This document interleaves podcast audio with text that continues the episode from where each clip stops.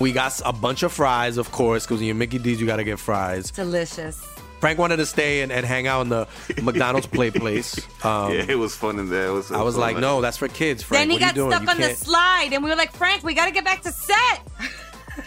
We got back in time, guys. We got back in time. Oh, yeah. McDonald's. Everyone has an order. Go get yours today.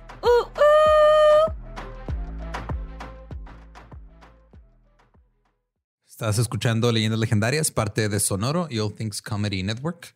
Sigue siendo mes de mayo, mes de la madre. Sí, hecho, acaba de pasar. Feliz, feliz día a todas las mamás. Ajá. Feliz día, mamá. Mi amor. También. Alejandra Guzmán. Yo ya le hice carne mi mamá. Ya, ella es contenta, está contenta con eso. Qué Quiero rico. carne asada, hice tacos de costilla con chile California y asadero. Me mamé, la neta. Oh, shit, güey. Qué rico, güey. Sí, y también güey. asaste los, los chiles californianos en el asado. Claro, Claro. ¿Qué, qué, ¿Qué te vas a comer crudos? No, no, no. Pues puede que los haya hecho así de que después, antes y luego en su bolsita y ya. Sí, Buen punto. pero sí. No, en Luis, resumen, este feliz Día de las Madres a todas. eh, atrasado. ah, y, y, pues si- sigan escuchando esto para que tengan un escape. Así cuando sus hijos las fastidien, las harten, nada más escuchen esto como un escape. Este es- va a ser su fantasía sexual de cuando estén hasta la madre. Mm. ¿Cuál este? no, no van a pensar en Tom Hiddleston ni nada. Va a ser en esto así. oh. Nani. Uh. y lo regresan a su vida. Sí, Sabemos que les hacemos la vida imposible a veces, perdón. pero este, si este episodio los va a enseñar algo es lo grande que puede ser el amor de una madre. Sí, exactamente. Hoy vamos a llegar a eso. Ese es el que- tipo de madres. Nos dejamos con el segundo episodio de Sí. las mamás que matan. Nuestra mamá número Due. Que era Mayo desmadrado. También pusieron algo de Mamayo asesino. Ya no sé qué escoger, güey. Mayo Póngale. desmadrado. Sí. Pero bueno, ya vamos al episodio.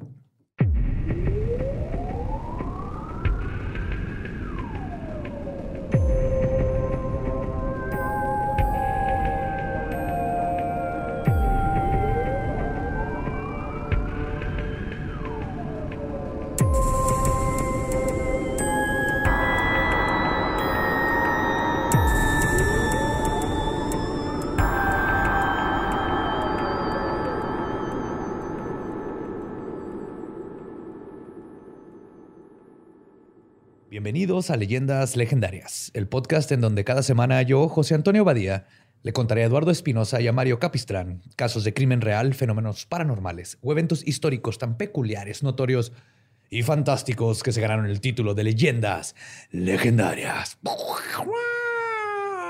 ¡Feliz mes de las madres! Sí, señor. Ahora vamos a hablar de otra, otra mamá asesina. Hay cuatro, hay más, están en todos lados, cuídense. Pero antes de entrar en nuestro tema, hay que presentar a mis amigos que siempre me acompañan en este podcast. Eduardo Espinosa, a mi diestra, ¿cómo estás? Estoy muy preocupado. Sigo contemplando el, el dicho ese decía, te dio la vida, tiene derecho a quitártela. Y creo que hay unas aquí que se pasaron. Sí, sí, lo único que van a pensar aquí es cómo. Es la, la- la pregunta es cómo te la van a quitar. No si pueden o no, es cómo. Y a mi siniestra, el buen Mario López Capistrani. De hecho, vamos a ir directo a tus antiguas tierras de cultivo de olivos y uvas y vinos y quesos y pepperoni y fettuccinis. Italia. Italia. Gianluigi Buffon y Pirlo Juventus. ¿Cómo estás, Borre? Bien, ando como triste, pero feliz. Así de. Melancólico. Sí, lo traigo como un cólico en la boca del estómago, güey. Así como que no me deja en paz. Pues sí, te lié el oncólico. ¿Ya brincaste? Sí, lo hice así como que acá, o sea, me ni el. ¿Quieres que te cargue y te haga así en la espalda? Ahorita tenemos un putazote con un- así que desprevenido con una patineta. Sí, güey, por la espalda. Sí traigo como un cólico ahí en el estómago feo. Pero vas a estar bien. Sí, sí, sí. ¿Sí? Y tengo ganas de cantar. Ah, bien. Excelente. Nos vamos a cantar mucho, güey, porque digo, nos vamos a Italia. Yo sé que los olivos son del Medio Oriente, pero usan el aceite de oliva. Tenía que decirlo, pero en cuanto lo dije, dije, alguien me va a decir eso. Alguien me va a decir eso. güey. O sea, van a llenar mi Y inbox. luego hay un aceite de, de- de oliva, ¿no? Va- marca Badía. Sí. Te lo Y especias. chido, güey. Ese es mi gran monopolio con las especies, pero no creo que nadie se enterara. Sí, por eso le quitó el acento al apellido para despistar, güey. Ajá. Badía. Padilla. Y ahora es Badía. Vadia. Badía. Pues bueno, Normalmente asociamos el amor incondicional en este mundo con el de las madres hacia sus hijos. Aunado a esto está el factor de que en esta sociedad es común que le demos a las madres toda la carga de la crianza y la responsabilidad afectiva. Muchas veces buscan darnos una mejor vida que la que ellos tuvieron a partir de todo esto. Pero este sentimiento tan generoso, en su extremo, se puede convertir en sobreprotección. Esta es la historia de una mujer que hizo justo eso. Sufrió una tragedia tras otra y vertió todo su amor hacia sus hijos. Esta historia de amor maternal hace que nos preguntemos, ¿qué estarías dispuesto a hacer por los que más amas?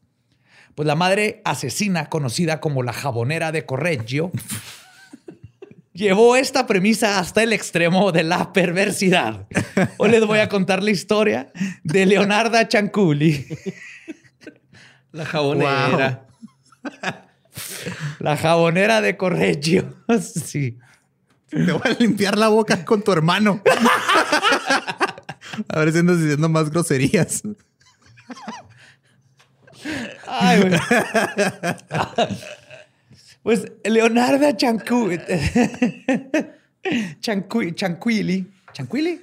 Sí, Cianculli. no, Cianculi. Cianculli. Es que se escribe, te, te- te escribo diferente. Chanculi. Cianculi. Nació el 18 de abril de 1894 en el pueblo italiano de Montella, dentro de la provincia de Avellino. El nacimiento de Leonarda fue la huella de dolor de su madre. Emilia Dinolfi fue víctima de violación de un sujeto llamado Mariano Cianculi. Fuck. Luego, ella tuvo que casarse con su violador para mantener las apariencias en una sociedad tan conservadoramente católica como la italiana. No mames. Sí. O sea, les preocupaba más lo que fuera a pensar la gente de una Ajá. hija embarazada que, Que del pendejo que la violador. que del violador. Y ahora, y ahora vete con tu violador. Pero- y, y eso sigue pasando. Pero ese es otro Tú tema. ti estás bien, mi hijo violador. Y tú, irresponsable. Irresponsabili. Ragazzi. Juntarte con mi amigo, mi. Vamos voy a estar tomando más y más cerveza para escuchar menos y menos sus acentos. La familia Cianculi volvió, vio muchas vivió muchas adversidades, perdón, tanto por la pobreza como por los abusos de Emilia, quien nunca quiso ser madre. Además, la situación se puso más difícil todavía cuando el padre de Leonarda falleció cuando ella era muy pequeña. Emilia eventualmente se volvió a casar, pero Leonarda nunca quiso a ninguno de sus, de sus padres. A sus splinters. La joven Leonarda creció con muchas creencias, tanto, carencias, tanto económicas como emocionales, y ella creció con una profunda depresión. Eso la llevó a cometer dos intentos de suicidio, tratando de colgarse ambas veces antes de cumplir los 16, 17 años. Guay, güey. Está bien Chavita. que la pasta es resistente, pero con linguini. si hay alguien en la mesa que puede hacer ese chiste que hizo yo, come on. Sí. Sí. Con moñito, güey. De moñito para irse elegante. A pesar de todo, los papás de Leonarda tuvieron esperanzas sobre su futuro. Que para los 1900 esto significaba que su madre quería procura- procurar casarla con un hombre guapo, prometedor, que tuviera estabilidad económica y estuviera dispuesto a mantener a su hija. Ok, lo de guapo, cualquier güey de Italia, ¿no? Sí, sí, sí, eso está fácil. Sí, eso está pelada, güey. Lo de darle escoger a la hija a su propia pareja, eso sí, no. No, no, no, darle educación, qué quieres, qué Sí, quieres. No, no, no, no, opciones. no. No, primero que se la viole, ¿no? O sea, Necesitamos, sí, ya, parece, ya güey. pasó eso, ahora sigue el Ajá. otro esposo. Necesitamos que tú te vayas con alguien que te mantenga. Rafael para Pansardi no tenía un futuro prometedor, no tenía mucho dinero, ni era tan guapo. Era un empleado de la oficina postal y Leonarda se enamoró de él. Los dos se casaron en 1914, cuando ya tenía 20 años. Pues que en ese tiempo este, se usaba mucho lo de, de las estampas, así literal las estampas, ¿no?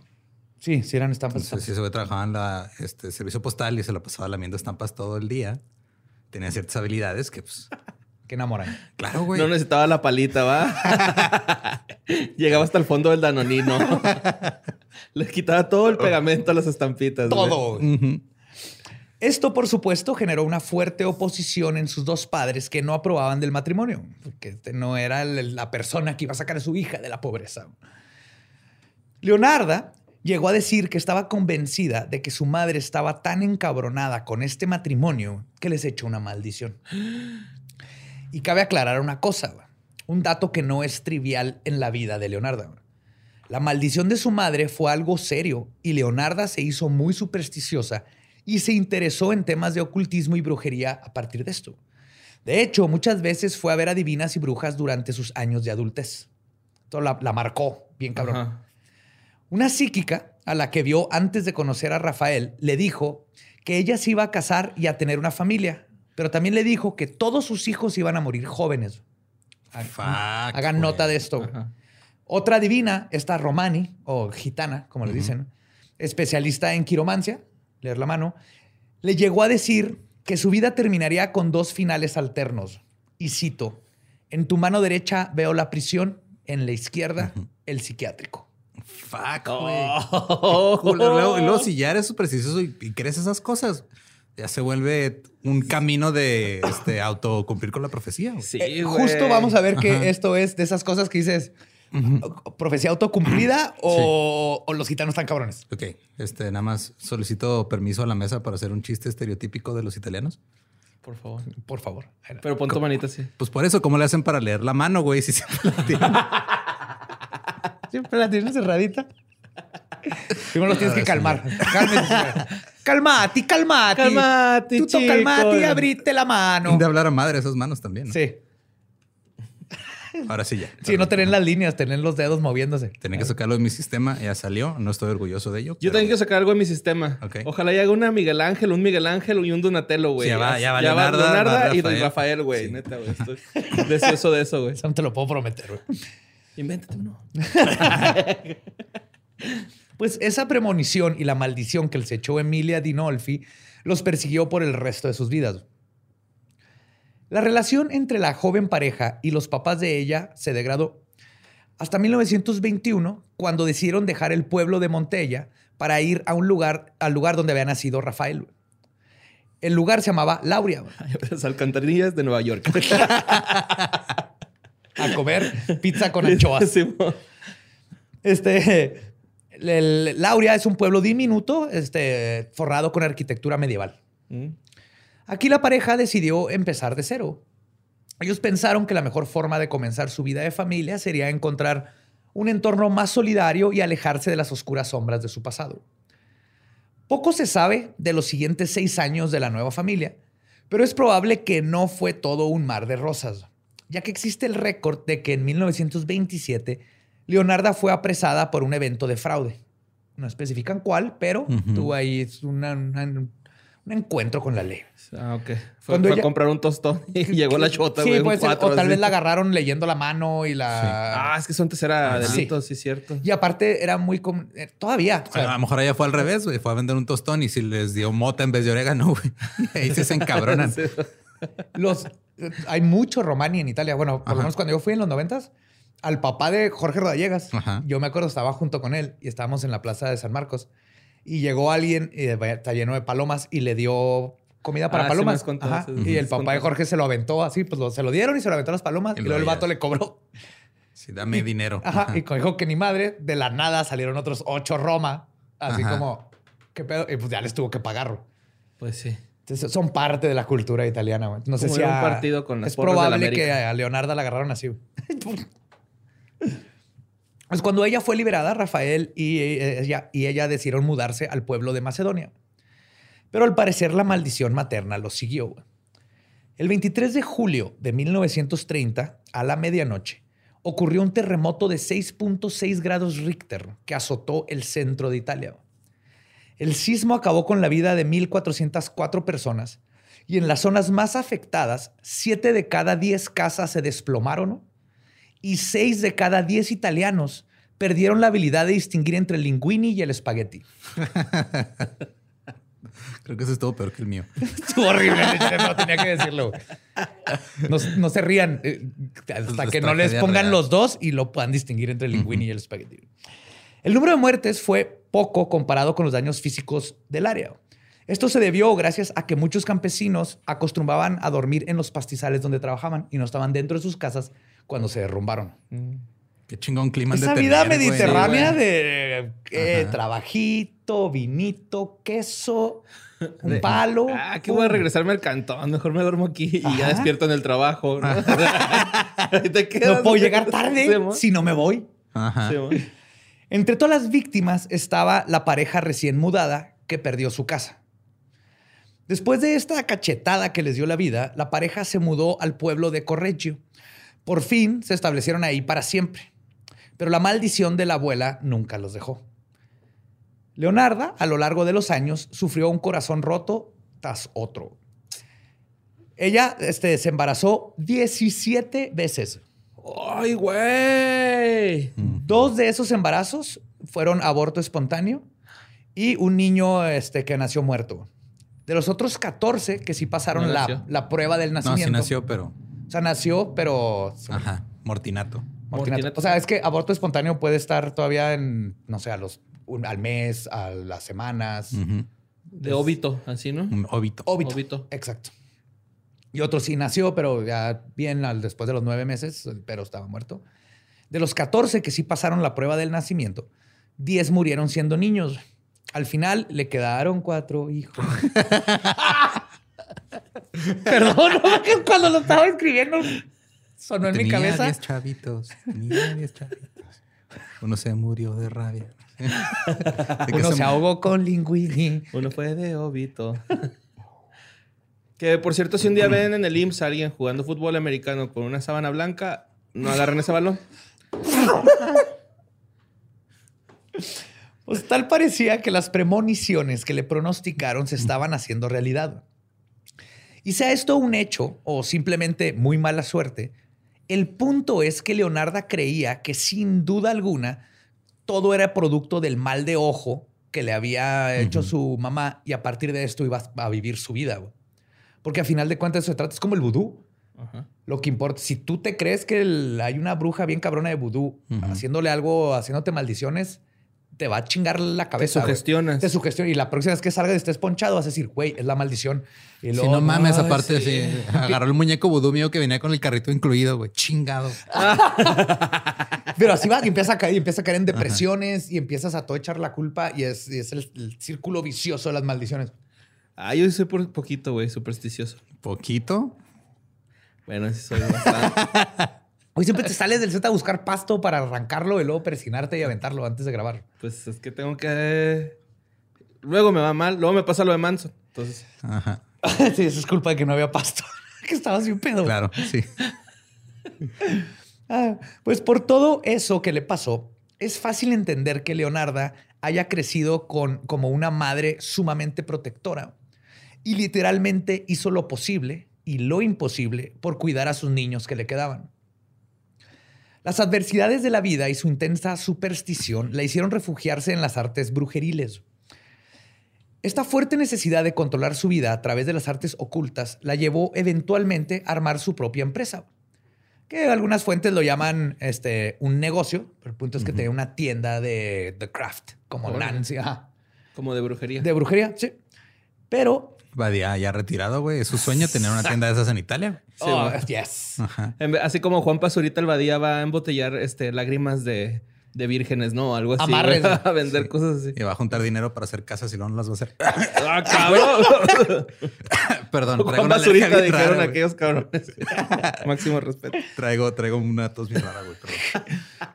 Pues para este punto, Leonarda había desarrollado dones autoproclamados de vidente y su reputación de ayudar a la gente en su vida amorosa y laboral comenzaron a rendir frutos. Y es así como Leonarda pasó de ama de casa a comenzar una profesión como adivina y bruja. Ok. Clásico, señora, ajá, del canal local que lee las, las cartas. O no sé si han visto los canales de TikTok con un péndulo. A cada rato, En vivo, suben live, siempre Que están no ahí. sé si la gente no se da cuenta que hay un imán ahí abajo y es como le está moviendo con el imán por abajo de la mesa. Pero bueno, eso, eso empezó a hacer Leonardo. Ajá. Pero a pesar de todas sus prácticas y estudios, los años siguieron trayéndole desgracias. Su esposo, Rafael, se convirtió en un alcohólico, lo cual le quitó las habilidades y las ganas de encontrar trabajo. No se convirtió en alcohólico, subió de nivel su italianismo, güey. Sí, Se puso más guapo y bebía más. y encontró un Ferrari. Esto degradó su matrimonio a tal grado que Leonarda lo terminó echando de la casa. Como Raf- Leonardo la- Rafael, a la alcantarilla. Sí. Sí. O al menos esa es la historia que contó Leonarda años más tarde. Yo La cuando lo eché a la casa, yo cuando lo eché a la casa estaba vivo, ¿eh? O sea, no Eh, lo, yo lo subí a su Lamborghini Gallardo y él se fue con sus maletitas y un capuchino que le hice en la casa y no lo volvió a ver. Pues la realidad es que cuando Rafael se esfumó, también se esfumaron todos los registros públicos, no se sabe nada de él, no hubo más movimientos de él de ningún tipo, nomás desapareció ese día. No mames. Y cuando conozcamos el resto de esta historia, todos terminarán con sus propias sospechas. Pero comió. que Rafael nomás plup, él desapareció. La vida de Leonarda en Correggio fue la de madre soltera de cuatro hijos. Aunque todas las madres deciden no tener a un hijo favorito, todos sabemos que esto casi nunca es cierto. ¿Va, madre? Lo siento, Daniela. Lo siento. Acéptalo. Mientras más rápido lo aceptes. Güey, estás a tener una sobrina de que te manden ya. Por eso, ya que tengas su sobrina. Ya que tenga a tu mamá nietos, ya ni a ti ni a Dani va a pelar. Sí, ahí nos va Sí. a perder. Sí, güey. Sí, sí, sí, sí. Se sí. acabó. Se acabó. Pero está chido. Está bonito. Sí, yo estoy contento. Estoy muy contento. Sí, güey. No, vas a- no te vas a dar cuenta, pero sí vas a sentir el poco amor que Sí, te van a dar ahora. Uy, yo me estoy preparando, güey. ¿Quién crees que va a llegar al llevárselo a Hogwarts? Su primer pacto con un satánico para encontrar así su Damon. Ahí voy a estar yo. No, no, no. Yo ya tengo todo planeado. Daniela, Mi no sobrina. le a la niña. ¿Va a ser niña o niño? Niña. Niña. Niña, sí, ¿verdad? Sí. Máxima. El- ajá, la Max. El hijo predilecto de Leonarda era el mayor, mi tocayo Giuseppe. Y él fue quien recibió todo el amor de su madre. Para este momento, los tiempos eran difíciles y una crisis global se avecinaba. El año era 1939. ¿39? Sí. Ah, estás hablando de la guerra. Yo creí que de la crisis de. No, no. 39, sí, sí. Con el crecimiento del fascismo en Europa, Italia buscó la dominación del mundo junto con otras dos potencias, Japón y Alemania. Y es por todo esto que cualquier joven capacitado empezaba a ser reclutado para luchar en la guerra. Y esa fue la suerte que le tocó a Giuseppe No. Panzardi. Y esta dijo la maldición. Exacto. Con el Sí, peligro. claro, porque o sea, la maldición de su mamá este, era, era tan grande, güey, que involucró una guerra mundial. Póngale bola negra, por favor, a mi nieto, güey. Así de cabrona estaba la abuela de emputada cuando Sí, puso estoy maldición. tan encabronada que algún día voy a hacer que un chingo de gente se peleen entre ellos por cosas ideológicas, se mueran y ahí va a estar tu hijo. Y ahí se va a morir. ¿Se murió? No, pero. Ah, no. pues, dijiste. No, no. De hecho, no, no. O sea, estaba el peligro que se fuera. güey. Ah. Y con el peligro de perder a su hijo predilecto, Leonarda buscó cualquier medio para protegerlo. güey. Y los medios que ella conocía se encontraban en las fuerzas oscuras. Leonarda, según ella, sabía cuál era el único medio infalible para proteger a su hijo. Ella tenía que luchar en contra de la maldición que le echó su madre. Y resulta que ese medio infalible involucraba un sacrificio humano. Fuck. O varios. Sí, entonces todo. O sea, varios, no ovarios. Sí, varios No. sacrificios. Bueno, varios. también ovarios de parte de Sí, necesitas ovarios para hacer esto. Afortunadamente para Leonarda y desafortunadamente para sus víctimas, ella no tuvo que buscar demasiado lejos a sus sacrificios, ya que día a día había una clienta que iba a su casa voluntariamente y sin ofrecer resistencia a procurar sus servicios de adivina. La primer víctima de Leonarda Cianciulli fue Faustina Setti, una solterona que a sus 73 años había estado sola toda su vida. Aún así, ella sabía que la tercera edad no representaba el fin de su vida amorosa y pensaba encontrar a alguien. Lamentablemente, a quien le pidió ayuda resultó ser una asesina sanguinaria. No. Después de... ¿eh? Igual no tiene nada malo quedarse soltera hasta esa, esa edad, ¿eh? No, para nada. Y mucho menos, ahorita ya hay Tinder y hay mil formas de... Sí, sí, sí, sí. Está bien bonito. Aquí el- la cosa es que dijo, ah, pues voy a ir a que me hagan un amarre, güey. Que Y me hagan un, un la- endulzamiento, güey. Que me metan mis pantaletas en un frasco. Es la pa- la palabra, güey. No, hay- no hay forma bonita de decir. Pantaletas. En inglés, panties. Es sexy. En Sí. español, pantaletas. Sí, Ay, espérate, déjame quito mis pantaletas. Ay, güey. Mientras yo, mientras yo me quito mis calzones. No mames, se me salió el ano, ¿no? Y para afuera, güey. Sí, sí, la ropa interior en español no funciona sexy. güey. Choninos. Mira mis choninos. What the- Ay. Después de una serie de adivinaciones, Leonarda identificó a un buen partido en la ciudad de Pola, que estaba atravesando el mar Adriático. Estaba cerca, pero había que viajar. Y le dijo, allá está el güey. Se trataba de un anciano adinerado que buscaba compañía y que casualmente, entre comillas, era amigo de Leonarda. Claro, pues ella sabía todo, güey. Ajá. Chanchu, Chanquiuli, Chanculi. Chanculi, Chanculi. intercambió una serie de cartas con él para convencer a su clienta de que este hombre era real. Ese hombre incluso dijo estar dispuesto para el matrimonio y Leonarda preparó todo el encuentro con Pola y el viaje y le empezó a planear todo. güey. Qué pedo, güey. En Pola, perdón. Faustina Seti vendió su casa, se tiñó el cabello para crear una buena imagen en su pretendiente y finalmente le dio, de seguro morado, ¿verdad? Fue a los 72, ese es el color. Sí es, güey. Mi mamá, mi mamá me pidió que le regalara tintes de Arctic para una amiga suya de esa edad que le usa tinte morado, güey. Llegó por mis abuelas, ¿eh? No, Sí, güey, sí, sí existen, güey. Es como el Super Saiyajin 3 de la abuelita cuando ya trae el pelo morado, güey. No, ya es como el 4, ¿no? Ya es el, como el God form. Ajá. Ya es cuando la abuela ya es completamente el pura pelo de y hongo, omni- güey. omnipotente y omnipresente. Como corte de hongo. Oh, mi hijo, ¿necesitas 200 pesos? ¿Cómo supiste, abuela? Puta madre, güey. No nada mejor que eso. güey. Así el saludo de mafioso italiano que me hacía mi abuela. Yes. 200 pesos cuando estaba yo así de, bueno, tengo que comer. Entonces Ay. llegó, o sea, llegó esta, ¿cómo se llamaba? Fer, Fer- ¿qué? Faustina. Faustina, Faustina. Faustina. Ay, güey, Faustina está haciendo todo por verse linda y está cabrona, güey. Lo va, la Llegó va a y le dijo, ah, te va a leer la mano. Uno, uno tienes artritis, dos, vas a encontrar el amor con este güey que está allá. Tres, píntate el pelo morado. Todo el pelo morado. Y le falta parmesano a tu Alfredo, ¿eh? Te lo voy a decir. Mira, este tinte es buenísimo. Libre de PPDS, origen vegetal. Y, evita el mal de ojo. Sí, amor. Finalmente le dio una última visita a Leonarda a finales de 1939. Leonarda le ofreció un cafecito a su clienta y le aconsejó escribirle cartas a todos sus amigos y conocidos para que no se preocuparan por haberse desaparecido de la ciudad. Ya. O sea, güey, le, le puso de tarea que hiciera la coartada, güey.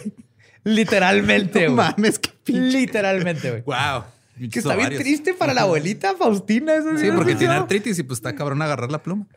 Pues Leonarda también le aconsejó mandar esas cartas desde Pola. Esto tenía una serie de razones muy obvias. En primer lugar, sus conocidos sabrían que ella estaba bien ya en la nueva residencia. porque en ella- Además, la distancia entre Pola y Correggio era muy grande, lo cual impediría que cualquiera de las personas Se toparan. se toparan, que fueran a, ta- a la- a querer ir a la boda o a interrumpir la boda, cualquier cosa. Que anduvieran ¿Qué, de unas dos horitas de viaje o...? Yo creo que un poquito más porque es en barco. Ah, cabrón. Ok. Ajá. Y aparte eran los 1930, güey. O sea, este, había guerra y había. Sí, cierto. Ajá. El ferry. Sí. Mm. Ese fue mi sonido de ferry. Pero, más importante, esto tenía el beneficio para Leonarda de darle la coartada. En cuanto Faustina terminó de escribir su carta y la firmó, Leonarda le cortó la cabeza de un tajo. What the cabrón a la chingada. Sí, güey, yo con el chicapuchino en la boca. Con de esos cuchillos de los que les tiras el tomate y se parten solos. Un Hattori Hanzo. Italia, ¿no? Pues sí, cartan muchos tomates, güey. Tienen que estar bien filosos. O sea, no quieres que el tomate se aplaste así todo culero, No, no, güey. se cortó, le cortó la cabeza así como en seis partes. Güey. De un tajazo la mató así, le reventó la cabeza. mames. Dead. Fruit Ninja. O sea, pero la decapitó, nomás fue así, chingazo en la cabeza. Chingazo que la cabeza de un tajazo l- se la deshizo ¡prac! y la mató de un golpe. Lo Como cual, Dermogogon, así. güey. sí, Cuatro partes. Lo, cual no es fácil. Verga, güey. Luego, Leonarda arrastró a No puedes Faustina. decir algo así como lo cual no es fácil sin especificar por qué sabes esa información tampoco. Le voy a dar más información bien chida. Leonarda arrastró a Faustina a un closet y empezó a cortarle en pedacitos tan pequeños como para que cupieran en su olla. güey. Julien. bueno, ese es más francés, ¿no? Sí, sí, sí. No, lo metió en su, en su máquina de pasta y empezó a hacer O tomates raviolis. ¿Salsa marinara? Así el tomate en cuadro, güey. Oye, si, si tiene totalmente el sello italiano toda esta historia, ahorita lo van a notar, güey. porque todo. güey. Leonarda luego testificó lo que pasó después. Y cito. Agregué 7 kilos de soda cáustica que había comprado para hacer jabón y moví la mezcla hasta que las piezas se disolvieron en una espesa y oscura masa que eché en varias cubetas. En cuanto a la sangre, esperé que se coagulara, la sequé en la estufa y la mezclé con harina, chocolate, leche y huevos, además de un poco de margarina para mezclar todos los ingredientes. Güey, no mames, si es totalmente italiano, Sí, es este pedo. italiano. habla como si fuera una receta para cocinar algo. Ajá. De hecho, hice muchos pasteles. Se los servía a las mujeres que me visitaban y a final de cuentas, Giuseppe y yo también nos los comimos. ¡Guau! No vas a desperdiciar comida italiana, Eduardo. Quedaron No bien chingones, No, ¿no? Está bien, bien pinche rico, güey. O sea, sí, estoy seguro que ahí estás así como que, uy, qué bueno está esto. Mamá, ¿me mamá". das más ah, pastel es la de carne? vecina. Ah, chingón, pelo morado. Ah, no. Verga, güey, no, qué asco. Pero te va a estar pinche buenísimo. Es horrible, güey. O sea, que te hagan caníbal y que tú no sepas. Ajá. Las partes de Faustina que no terminaron como repostería en la panza de alguien, terminaron sobre el cuerpo de alguien porque las hizo jabón. Wow. Que también regaló y repartió y lo ahí estaba el hijo. No Probablemente nada esta mujer, masturbándose con, Con Florentina. Con Florentina. También que te hagan, Faustina, güey. Que te hagan nec- necrófilo. Sin que tú sepas, güey. Pobre Giuseppe, güey. Es la verdadera víctima. Ay, Giuseppe. Florentina, señora Florentina. Perché, Giuseppe? Perché? Faustina prosiguió a atar Principesa.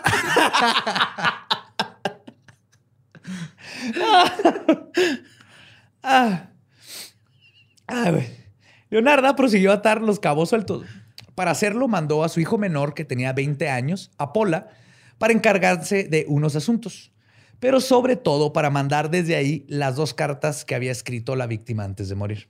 Y ya cimentar su coartada. Se dice que Faustina Seti había pagado la generosa suma de 30 mil liras, Ay, güey. que según mis cálculos.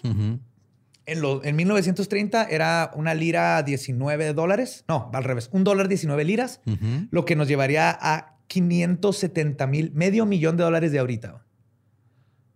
Pero por las consultas que le dio. Están mal tus cálculos. O sea, espérate, un dólar son. Era- un dólar eran 19 liras Ajá. en esos tiempos, Ajá. que ahorita equivalería a 570 mil dólares. No, lo está haciendo al revés. Está haciendo al revés. Era un chingo. Multipliqué 19 por 30 mil. Tenías que dividir, güey. Ajá. Ah, sí, cierto. Ah, van a ser como 57 mil dólares. El pedo es que aquí nadie está pensando en el señor que se quedó esperando a Florentina y estaba coraje, güey. Faustina, güey. A Faustina, güey. Es cierto, güey. Ese viejito se quedó ahí con el pito parado, güey. Su florecita Sí, todo romántico, güey. Tenía sus velitas, su vino, güey, el pitillo parado, güey. Su bicicletita. Son 1578 dólares de ese tiempo, güey. 1578. Sí. Eran 1578. Era mucho dinero para ese tiempo. Medio millón a mil, güey. Te mamaste, güey. Mira, yo escribo, las matemáticas. Hasta se ve raro, güey. No son letras, güey. Ve, hay, hay ceros ahí, tres. Ahorita los No demonios de las matemáticas. Ponle una tachita al Joe, güey, no mames. Titi Vilusa esta de Titi Vilus. mm, otro. Pero le pagó 30 mil liras, que eran mil y tantos dólares. El punto es que era muy Era buena lana para ¿no? ¿Qué esos digo? Ahorita tratan de conseguir 1500 dólares para cualquier cosa, güey. No es fácil. Y más en tiempos de guerra. Quien siguió el desfortunio de Faustina, de Faustina, sí, Faustina. fue Francesca Soavi. Al contrario de la primer víctima, Soavi sí había encontrado el amor de su vida, pero lo perdió cuando ella tenía 55 años, se murió su esposo. Quedó viudilla. Viuda y sin trabajo, le pidió ayuda a la vidente más conocida de Correggio, lo cual, por supuesto, fue su error fatal. Como solía hacer Leonarda, consultó las cartas del tarot y vio que a Soavi la esperaba un trabajo potencial en una escuela de niñas en Piacenza, al norte de Italia. ¿Tan específicas son las cartas? Sí, sí, güey. Y como cuando bajes del, del metro, eh, espérate dos segundos porque te va a cagar una gaviota. Y luego ya le das la vuelta y métete al Ross porque va a haber un 2 por 1 para esa Peor que fecha. una factura del SAT, va, güey. las premoni- Sí, no, obvio, no hacen eso. premoni- Premoniciones. Premoniciones. Agua si les dan esos datos específicos. Hay una güera ahí que lo está sonsacando. Sí. ¿Eh? ¿Eh? ¿Eh? ¿Eh? Sí, sí, sí, le robó y le robó al esposo dinero. A su esposo le gusta más la salsa de tomate que es ella que lo de usted. Sí, sí, sí, sí. Es por la albahaca. Leonarda, con gran encanto romaní, la convenció de que le, estaba, que le esperaba esta chamba en esa escuela, pero para conseguirla tenía que deshacerse de sus posesiones terrenales antes de hacer el viaje. No ha cambiado ajá. para nada estas estafas, si se dan cuenta. No, de hecho, no, mira, tú lo único que tienes que hacer es este, vende todo, lo metes en una cuenta a mi nombre, yo de aquí yo pago tu viaje. Porque yo tengo como descuentos así, entonces no hay pedo. Yo, yo me encargo de ese pedo. Ya cuando llegues allá, bueno, de una vez escribí unas cartas diciendo que todo está bien y que no estás muerta. ya que llegues allá las mandas, porque vas a llegar allá. No sé por qué estás creyendo que no vas a llegar allá. Y lo bonito que pagues la manda a las cartas, tienes que cavar un hoyo en el piso de más o menos seis pies de profundidad y te tomas estas pastillas y te acuestas ahí. Es para las cartas. Ahí dice la carta. No estás viendo el burrito. Te voy a echar tierrita, eh, pero es un gran exfoliante para la cara. Es lo que significa el burrito en la carta.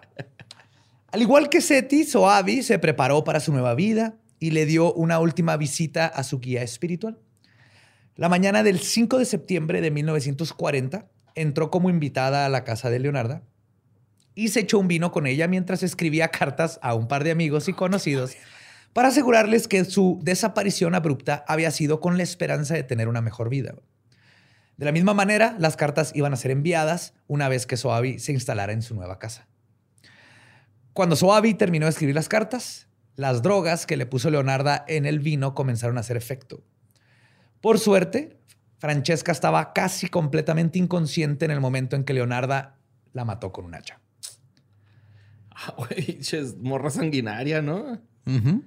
Aparte, ni siquiera esperarse que se muriera con el veneno. no, Digo, hacha. si ya está ahí, pues ya, ¿no? Te pones creativo. De un hacha, a ver qué pedo, qué es pasa. ¿no? Es una señora italiana que tenía su jardín y hacía las cosas con sus manos. Ujú. Pero nada más necesitaba un sacrificio humano, ¿no? Para parar la O maldición. varios. Es lo que no sabemos, es lo que vamos a ver ahorita. Ok. Pues mira, uno fue, jaló, haber Ajá. pensado, pues no pasa nada si hay otro. No es como que se cancelan, se suman. el Giuseppe ya andaba en la guerra, ¿no? no, ¿No? Giuseppe todo este tiempo, todo, estaba ahí, güey. Sí, todo este tiempo no lo agarraban y no lo mandaban a la guerra. güey. Entonces empezó así como preventivo o qué, güey. Claro, güey. pues, Sí. Ah, Mujer güey, si se baja esto, si se le baja la pila a la bendición, pues hay que echarle más jabón. Pues sí. En esta ocasión, la agonía de Francesca fue corta debido a las drogas. Leonarda le hizo lo mismo que a Seti. La cortó en trocitos, la disolvió en ácido e hizo jabón y pastelitos con sus restos que le regaló a todos los vecinos y a su hijo. Cuando las cartas que mandó Soavi llegaron a sus destinatarios, sus amigos pensaron que se había ido para bien y en aras de un mejor futuro. Es que también en esa época pues, te ibas, mandabas una carta y ya, güey. No es como que, ah, pues déjala, busco en Facebook a ver qué anda Ajá. Pues, no. FaceTime, t- nomás de repente. Ajá. Y, era, y era común, y más en tiempos difíciles, pues te ibas a otro lado y todo el mundo era de suerte. Y justo es por esto que nadie la buscó. Todos le habían dado sus bendiciones e imaginaron lo mejor para ella. Y por mucho tiempo creyeron que estaba viviendo la vida de siempre. Por eso nunca se volvió a comunicar ni regresó. Francesca Soavi le había pagado a Leonarda 3 mil liras por sus servicios. La tercera y última víctima de Leonarda fue Virginia Ca- Cacioppo. Virginia era una mujer de 53 años, corpulenta y cantante de ópera retirada. Porque obviamente tenía que ver una cantante de ópera en- esta historia. Ella pues, no tenía trabajo y se sentía que le estaba yendo, que se le estaba yendo su juventud. Y por eso buscó la sabiduría de Leonarda. Porque aparte, empezaban a correr los rumores de no mames. O sea, Ya le consiguió marido a este güey, le consiguió trabajo a esta Eh, otra. Ajá, Pero sí. ¿por qué, güey? Si no había quien dijera, sí me funcionó. pues porque no había WhatsApp. Pues porque no había- llegaron las cartas, güey, de que ya estaba todo chido, güey. O sea, en esos tiempos, si yo, si te llega una Las carta mía cartas de, era eso, güey. de que ando en. Istambul, no, no tenías por qué dudarlo. güey. Ajá. Cierto. Sí, porque está cabrón, ¿no? Así. A pesar de que no Se Istambul. mata a todos sus clientes. ¿Quién Sí. le recomienda, güey? Pues sí, exacto. O sea, no es como que digas, ah, no, este, digo, también ella pues hacía su propio negocio de marketing, supongo. O sea, llegaba una clienta y decía, ah, no, es que mira, ya esta la acabo de mandar allá. O sea, Ajá. Y toma este jabón sote para que se quite esas manchitas de marinara. Así que, oh, me llegó este, esta caja de Craft Witch. Ay, Al revés, güey. Trae un chingo de objetitos para hacer. jabones. Pues cuando llegó Virginia, este, Leonarda obviamente de volada le echó la mano, así de vamos a ver qué onda. va".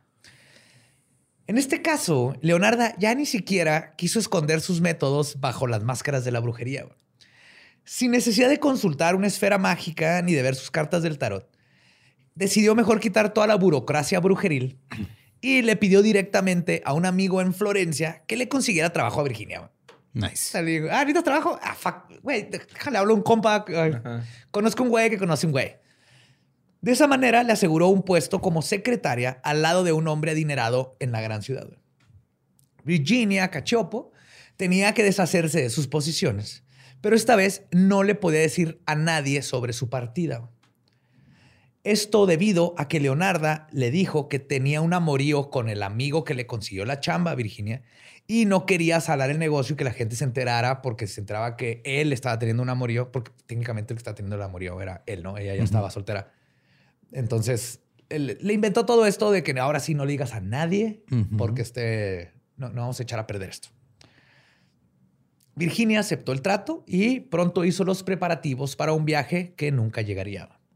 Su última parada antes de irse, cosa que no es sorpresa, fue a la casa de Leonarda y ocurrió el 30 de septiembre de 1940. Leonarda, ya experta en la materia, hizo con Cachopo lo mismo que con las otras dos. Sin embargo, este asesinato fue el debacle de su vida criminal. Una mujer local, que algunas fuentes dicen que era justamente la hermana de Virginia, fue testigo de cómo ella entró a casa de Leonardo. Luego estuvo esperando afuera y estuvo por ahí y nunca la vio salir. Y luego escuchó un grito de terror súper afinado. Pa.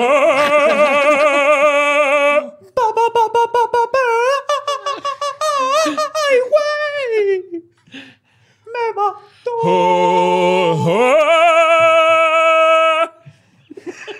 Qué chingón, güey. ¡Qué chido fue el ¡No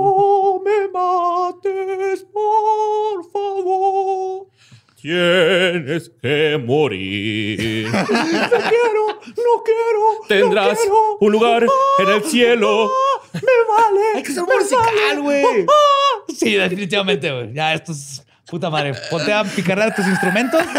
Ya tienes tus voces aquí, güey. Qué pendejos, güey. Ay, güey. A ver. Pero bueno, extrañada, la hermana fue a tocar la puerta de Leonarda y la jabonera muy amablemente le abrió la puerta y le dijo, ¿Pastelito? ¿En serio? no, no. Sí lo creo. Mientras Leonarda le, o quién sabe, ¿eh? Mientras Leonarda le hacía plática, la mujer notó que había un caldero con materia hirviendo en la cocina. En ese momento no se enteró que era su hermana la que estaba dentro de la olla. En No mames. Aún así, la hermana dejó pasar el evento por un par de días antes de que sus sospechas siguieran creciendo y creciendo. Eventualmente iban a ser comprobadas como reales, pero no lo soltó. Fue lo bueno. Por otro lado, el cuerpo corpulento de Virginia requirió, requirió tratamiento especial.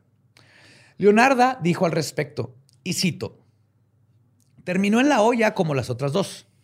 Su carne era gorda y blanca.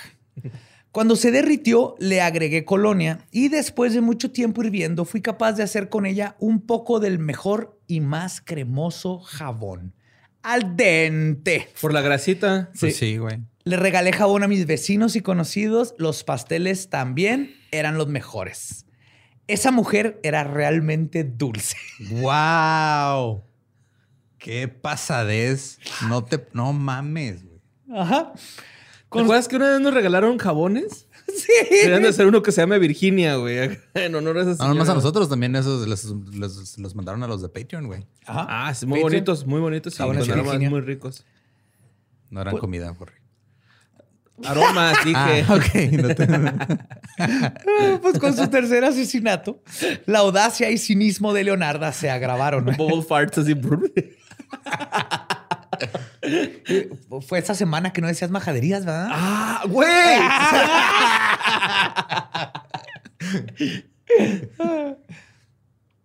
Virginia Cachopo era la más rica de las tres víctimas y había pagado un total de 35. O sea, no nada más en cuestión de pasteles de dinero. Sí, de dinero también. 35 mil, no mames, son como 650 mil dólares en matemáticas de Badía. Sí.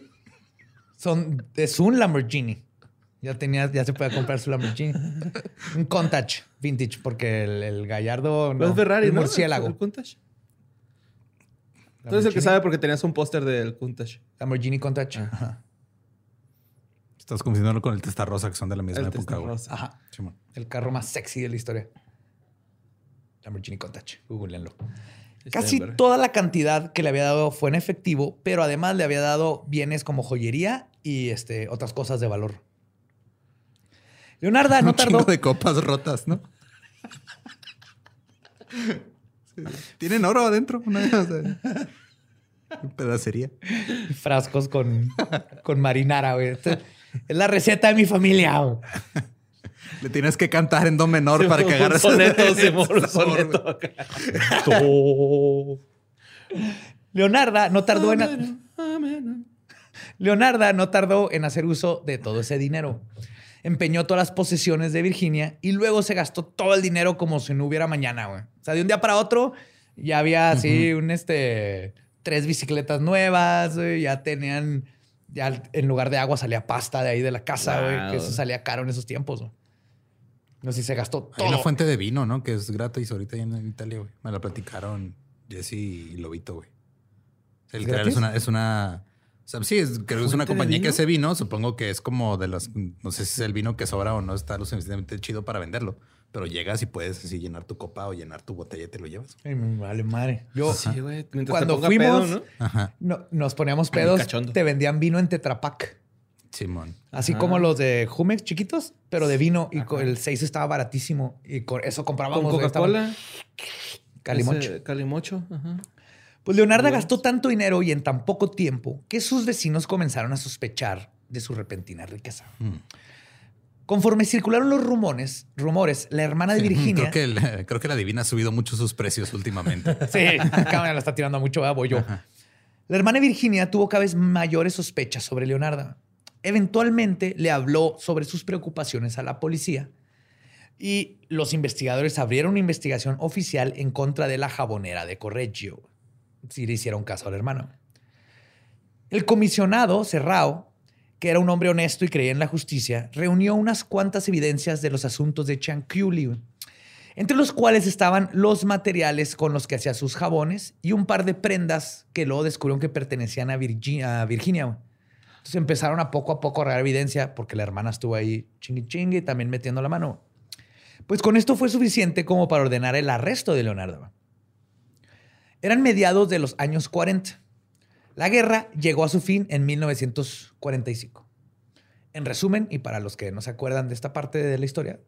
Hitler se suicidó cobardemente, el cadáver de Mussolini fue expuesto en una plaza pública y cuatro meses después la bomba atómica cayó sobre Hiroshima y Nagasaki. Y con esto había llegado a su fin la guerra. Como podrán entender, todos estaban ocupados con estos pequeñísimos eventos históricos, lo que provocó que el juicio de Leonarda se atrasara. Su juicio no comenzó hasta 1946, un año después de que termine la guerra. En los años entre su arresto y su sentencia, los investigadores continuaron colectando evidencia en contra de la jabonera de Correggio, que me da mucha risa porque es, es estilo México. O sea, la arrestaron, pero nunca le dieron juicio hasta años después. güey. Sí, güey. Claro. Si hubiera sido inocente, qué pinche tristeza. güey. Hubieran hecho una película que se llamaba eh, Presuntoni Culpabili. Culpabili, creo que se dice. Culpabili. Culpabili. Eventualmente se produjo la teoría de que la asesina tenía un cómplice, a quien ellos identificaron como su hijo. Giuseppe. ¿Por qué, Giuseppe? ¿Por qué? Pero él sí sabía, o él nomás creía que estaba fastidiado. Así, ay, mamá, ya, ¿dónde quieres que ponga tus jabones? De hecho, esta, te digo. Quien este, era obviamente la mayor motivación de Leonardo. La mayor evidencia de esto, porque fueron contra Giuseppe, era que la testigo, la hermana de Virginia, dijo que el asesinato y desmembramiento había ocurrido en un lapso de aproximadamente una hora con 40 minutos. ¿Se acuerdan que andaba fuera de la casa? Ajá. Entró. Y luego ya ajá. cuando entró, pues ya no había nada, o sea, ya estaba la olla. Entonces dijo, fue, fue máximo una hora con 40 minutos antes de que yo entrara a la casa y ya estaba la olla. Es que mucha gente eh, subestima el, el tiempo de preparación antes de cocinar algo, güey. Es lo más importante. Y es muy importante. Entonces, Prep entre más práctica tengas haciendo el prep, vas a estar mejor, güey. Voy a llegar a eso. Fuck. Voy a llegar a eso. Me caga cuando quiero hacer un chiste y luego me lo tumbas con, Con tu lógica. Con tus puntos en la trama. La policía y los fiscales llegaron a la conclusión de que una mujer de mediana edad no podía hacer jabón a la víctima en tan poco tiempo por sí sola, porque el tiempo que le tomaría nada más desmembrarla para luego poner la olla era muy poco. Dijeron, a huevo, alguien le ayudó. ¿Y quién? Giuseppe. Es por eso que también decidieron arrestar a su hijo. Irónica y misteriosamente, al menos no podemos negar que ya sea por o sin los sacrificios humanos, la vida de Giuseppe fue preservada durante los terribles años de la guerra, güey, y Leonarda burló este destino. Claro. O sea, para ella siguió, güey, ya le jaló. Hasta el momento, Leonarda había negado todos los cargos en su contra. Pero su instinto materno siempre fue su mayor motor para realizar todos estos crímenes y terminarían siendo su mayor debilidad. Los oficiales se enteraron de este amor por el hijo y por Giuseppe y cómo le preocupaba y lo usaron en su contra. Lo golpearon. Y es así como lograron... le- Se, no hacen dice- las cosas a la mexicana, pero no sé qué tan a la mexicana ajá. lo hagan. Unos tafitazos en los huevillos, ¿no? Acá, güey, algo. Lo han de haber hecho hablar. No, yo creo que no, tal vez, pero más que golpearlo es mucho más fácil decirle a la mamá que al que van a meter para siempre en la cárcel es al hijo. Y decirle, ¿sabes qué? No fuiste tú porque tú eres mujer y no puedes. ¿Cómo que hay fue soluciones no hijo. violentas para sacar los testimonios reales de las personas que son culpadas por un crimen? Existen. Mira, todo se puede. Debe ser un error. Todo se puede con un buen expreso. No hay error, no hay error. Borre. Tú dale expresos a todos. Todo el mundo confiesa.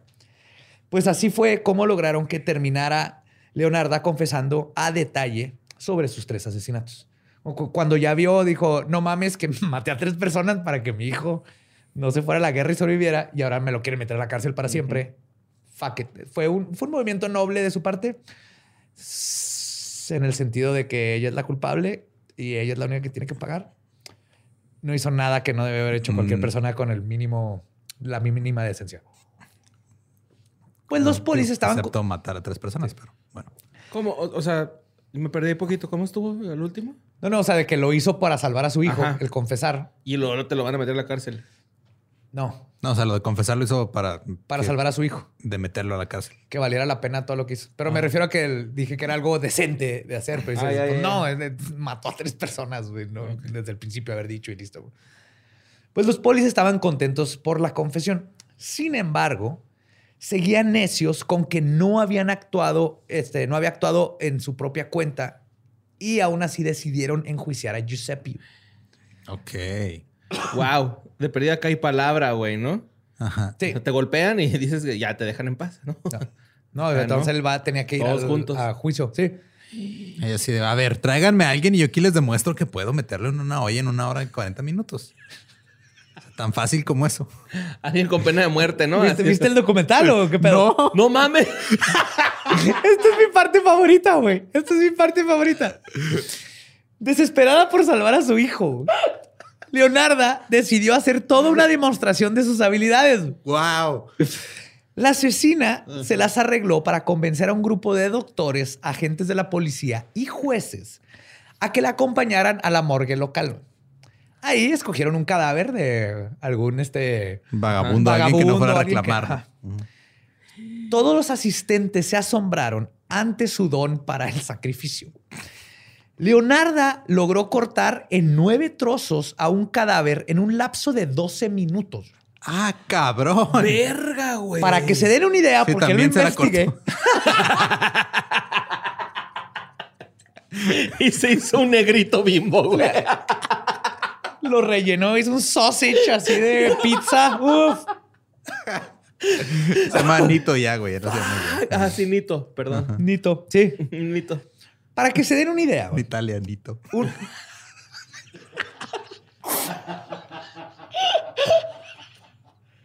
Yes. Gracias. Wow. Wow. Bimbo. Llévatela, güey. Llévate esa, güey. Italianito. Y, y- y olvidamos tus décadas de racismo. No, con italianito. Tal vez el mundo también lo haga. Para que se den una idea, un carnicero profesional le toma de 20 a 40 minutos desmembrar un marrano, que sería lo más parecido a un cuerpo humano. Mismo tipo de borre. conjunturas, ajá, que cortar Sí. brazos. Y Es que es, cierto lo que dicen, güey. O sea, el amor de la madre te hace hacer cosas de maneras impresionantes. pero es que llegó la señora de... A ver, a ver, tráeme un cabrón, tráeme un cabrón. Mira, mira, si te enseño que si lo puedes membrar, ¿qué te hago? ¿Qué te hago?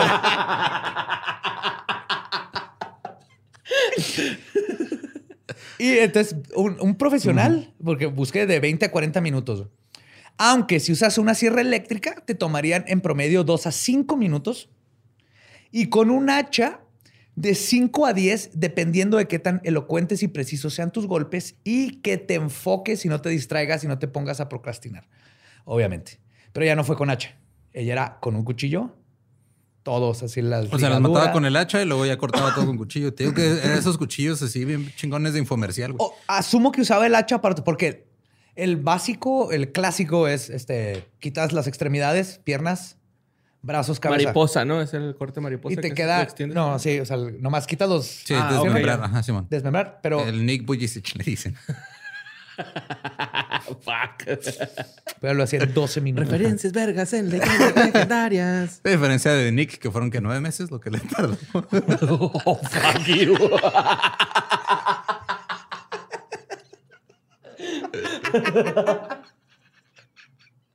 Como tambor, va. Pues con esta demostración de ingeniería culinaria de primera, Giuseppe quedó absuelto. Pero después se comprobó que en efecto se había sido cómplice, pero no en los asesinatos en sí y sin saberlo. Resulta que el hijo, o sea, Giuseppe, participó ayudando a mandar algunas de las cartas en nombre de las víctimas y en una ocasión ayudó a deshacerse de algunos huesos echándolos al río. Sin embargo, la complicidad de Giuseppe vino de la ignorancia, ya que no tenía ni idea de lo que estaba haciendo y este, completamente ignorante, lo único que estaba haciendo como buen hijo era ayudar a su mami preciosa con los quehaceres de la casa. O sea, la mamá no me decía, hey, necesito Giuseppe, eh, carta la prolonghi. Y te hago mucho fettuccini para tu pancini. Ah, oh, mi querido. Giuseppe. a la preciosa Giuseppe. Ah, Giuseppe, tira este cráneo humano al lago, Giuseppe. ¿Qué momento se convirtió en una bruja, güey? ¡Ata! En el momento que cocinó. Buen punto, tenía un caldero. Sí, pero Retiro lo Giuseppe, dicho, o sea, sí. sí. ayudó, pero sin- no sabía. Él nomás la mamá dijo, tira esto al río, pon estas cartas, estudia. Conforme se desenvolvió el juicio, Leonarda fue cada vez más atrevida en sus confesiones e incluso llegó a corregir a los fiscales cuando hacían afirmaciones incorrectas sobre lo que había pasado. Ok. O sea, decían así, y entonces la mató, le dio un hachazo en el cuello. No, no, no, no, no, no, no. Se lo di en la nuca, que no estás poniendo atención. Ajá, así. Sí, sí, ya totalmente descarada, güey. Uy, güey. El veredicto fue relativamente sencillo de hacer. La asesina, que ya era famosa bajo el nombre de la jabonera de Correggio, ya se conoce así, güey, fue sentenciada a 30 años de prisión y otros tres en un asilo. Después de todo, la premonición que le había hecho la bruja Romani fue completamente cierta. güey. Fuck. Y de Eso las sí dos, te, tú. sí- sí te quedas así como, Oh, shit. ¿Por qué, no? Porque si un cliente. ¿Por qué le dices prisión o manicomio a un cliente que quieres que te dé lana? Esa no es buena forma de empezar, yo creo. Pero aún así, eh, creepy. Creepy, creepy, creepy. Ujú. Los que son los Roma. My people. Una vez me, me tumbó 300 pesos una, una gitana aquí en Juárez, en la gasolinera. Guay. Cuando iba por Sí me acuerdo de eso, llegaste bien orgulloso platicarnos de ese pedo. ¿Por qué? ¿Qué hizo? ¿Qué pasó? pues estaba en la gasolinera y luego llegó y me leyó la mano. Luego lo supe, así de, ellos son Roma. Y me, me leyó la mano, me pidió, entonces le dije, no traigo, no traigo efectivo. Este, lo- ¿me puedes poner gasolina? Y dije, pues, ¿cuánto gasolina necesitas? Y entonces le puse 300 pesos de gasolina a su carro. Venía toda la familia, o sea, venía así la abuela, el abuelo, la abuela súper chingona, así con an- chorro anillos, pelo blanco. Entonces me le dio la mano y luego después de eso, este, alcanzó a ver en mi cartera que sí traía 100 pesos, que ni yo me acordaba que traía. Se los tuve que dar. O sea, al final le di como 300 pesos de gasolina, más 100. Más 100. Pero fue... eh, sabía que me estaba haciendo pendejo, pero parte de mí me dio mucho gusto que los pude ayudar Ok. a mi gente, a mis Roma. No sé a dónde iban. Hace mucho que no veo. Yo me acuerdo de niño, aquí en donde, a un lado de lo que es galerías, Ajá. es un terreno enorme. Ahí llegaban Roma como en los veranos. Sí, en el campo de béisbol, Se que ponía- está al lado de McDonald's. Se ponía Ajá. un campamento enorme de Roma. Simón. Estaba bien chingón. Y luego se cambiaron al lado de Walmart Ejército. Sí, y luego como que los terminaban corriendo a la ciudad. ¿A ¿Qué no abrieron un italianis?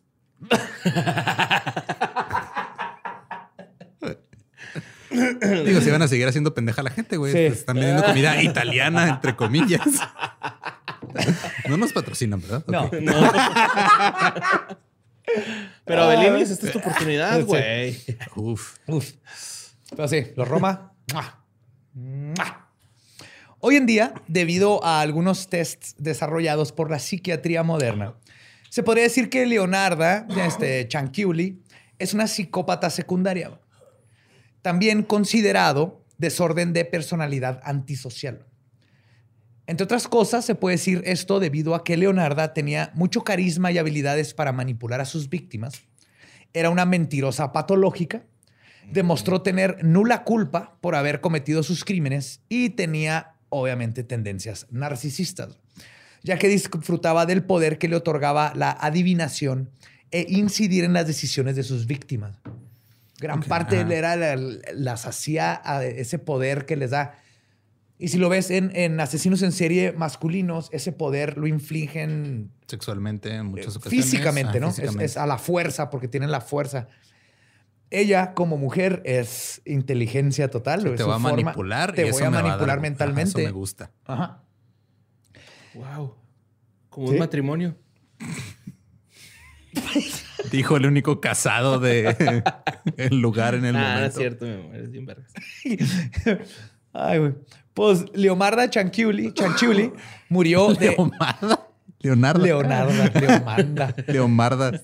Suena chido Leomarda hasta eso, ¿eh? Leonarda murió de una apoplejía cerebral, cerebral en el asilo de Pozuli el 15 de octubre de 1970 a los 76 años de edad. No mames, se murió en el manicomio, güey.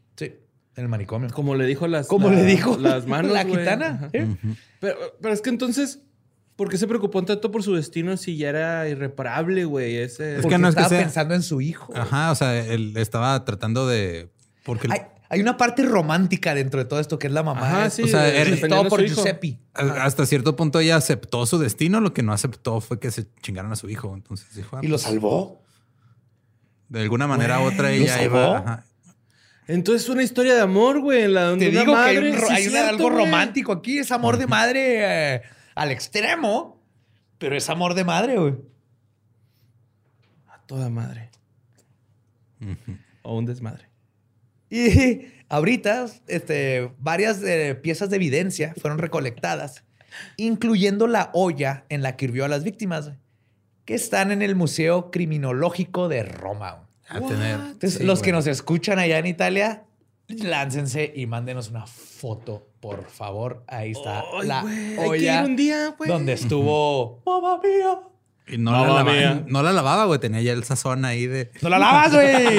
Como una Unas plancha. la grasita, enchiladas. güey. Ajá, sí. güey. Mira, uno de mis sueños, Ajá. que ya me queda poco tiempo, tengo que hacerlo rápido. Tengo que hacerme amigo de una señora que haga enchiladas. Sí, creo que lo hemos discutido. Sí, En disco. para que del disco, para que me herede el disco. O sea, el tengo que ser tan bueno con él para que cuando fallezca me deje en, en su así el- en su heredar, he- heredadera Testamento.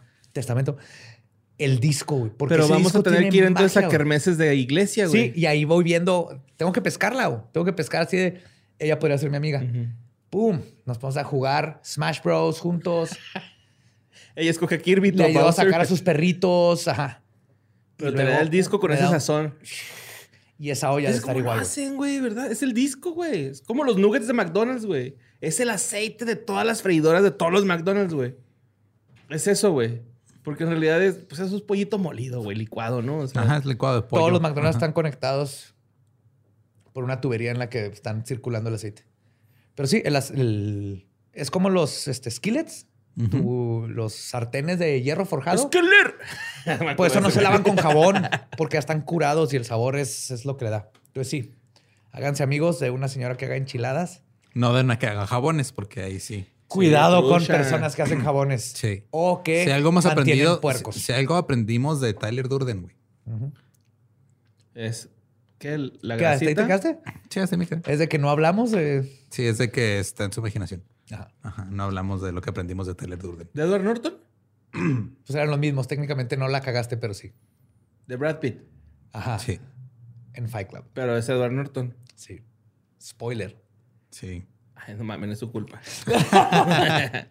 Ya tiene más de 20 años esa película. Chole, güey. Come on. Ya, ya la veo y me da pena que me acá me dio. Ay, güey. no Ya la veo, me da- Sí, que me impresioné ya. o sea. Sí, güey. pues, cuando ves Toy Story, ¿no? Que, ay, güey, pinche animación culera. Y cuando la viste. Oye, ay, hace güey. 24 años. Era una 25 chingonería. años Era ajá. lo mejor, güey. Ahorita, pues ya. Ya no. Hay mejor animación, así pinches stickers, güey, de WhatsApp que en Toy Story, güey. Where is my mind? Así es. Sí. Pero pues este ya fue todo, ¿no? Sí, señor. Pues nos pueden seguir en todos lados como arroba leyendas podcast.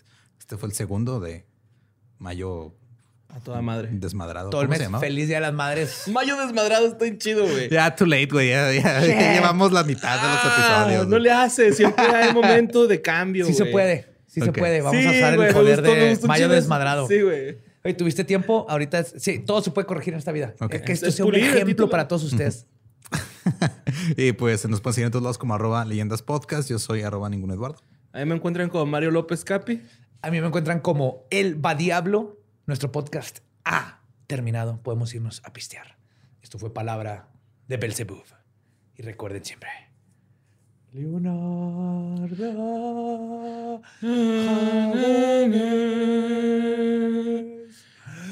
Que mata la vida.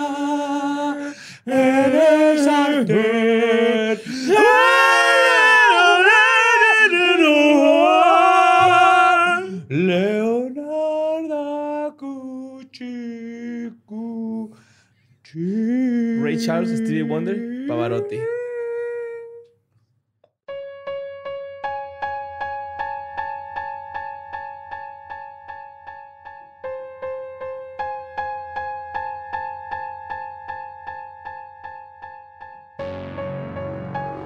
Y eso fue Leonarda Chanchule.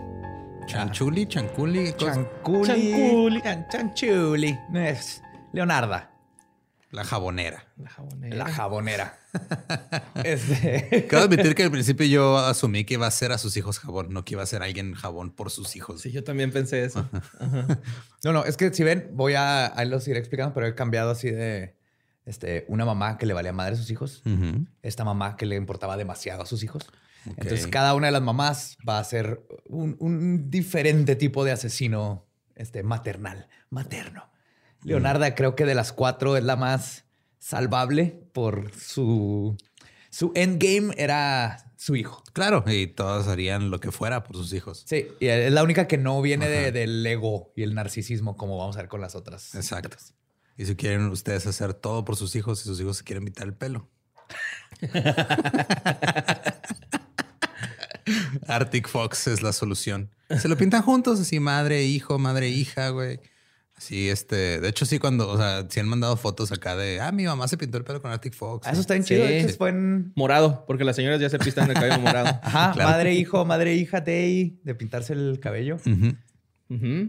Ahí está el colores de- complementarios. Claro, rojo ajá. y verde. O si quieren el, el- el mismo color, también compren un bote grande nada más. Porque en vienen dos presentaciones. ¿no? Claro. ajá. Ahí está Amazon Sally. Sigan Arctic Fox en todas sus redes. Arctic Fox México en Instagram. Bueno, es Arctic en bajo Fox en bajo México en Instagram. Arctic Fox eh, de- de- México en Facebook y YouTube y todo. Y aparte es libre de PP, PPS. PPS. Y Ujú. es 100% vegetariano y 100% libre de cual- Ey, pero si se van a enojar a su mamá, no se lo coman. Porque no saben qué le pudo haber echado. No. Sí. No se lo coman nunca, más bien. Sí, y así, aparte, us- ustedes madres tienen toda la vida cuidándole la mollera a su, a su niño o niña. Arctic Fox también. Simón. No se les va a asumir con los porque no tiene PPDS Ajá. Eso es lo que causa la mollera. y comezón, bien cabrón.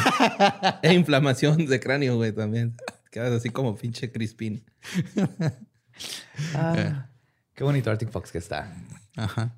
siendo parte del, del Claro. de las madres asesinas. Claro que también, este, digo, no sé qué tan orgánicos o qué tan veganos eran los jabones que hacía Chanculi. Pues 100% Pues sí. orgánico. Vegano no, porque pues es carne. Ajá, sí. Pero era, es animal evolucionado, pero es una, es animal. Las Eso sí. galletas también súper orgánicas. Leonardo Fox. Con el mejor trigo del Mediterráneo. Ay, güey. Ah, haber olido bien rico a Benita sus, sus jabones. Avenita, pero de vena, güey. y Vena chiquita.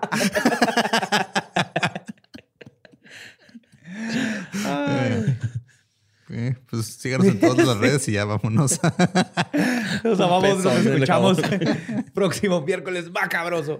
Y feliz Día de las Madres atrasado. Y seguimos en este mes del mayo desmadrado. Ya no, ya también se me olvidó cuál es el hashtag. Mira, ya no importa. Ese hashtag. Mes de madres que matan.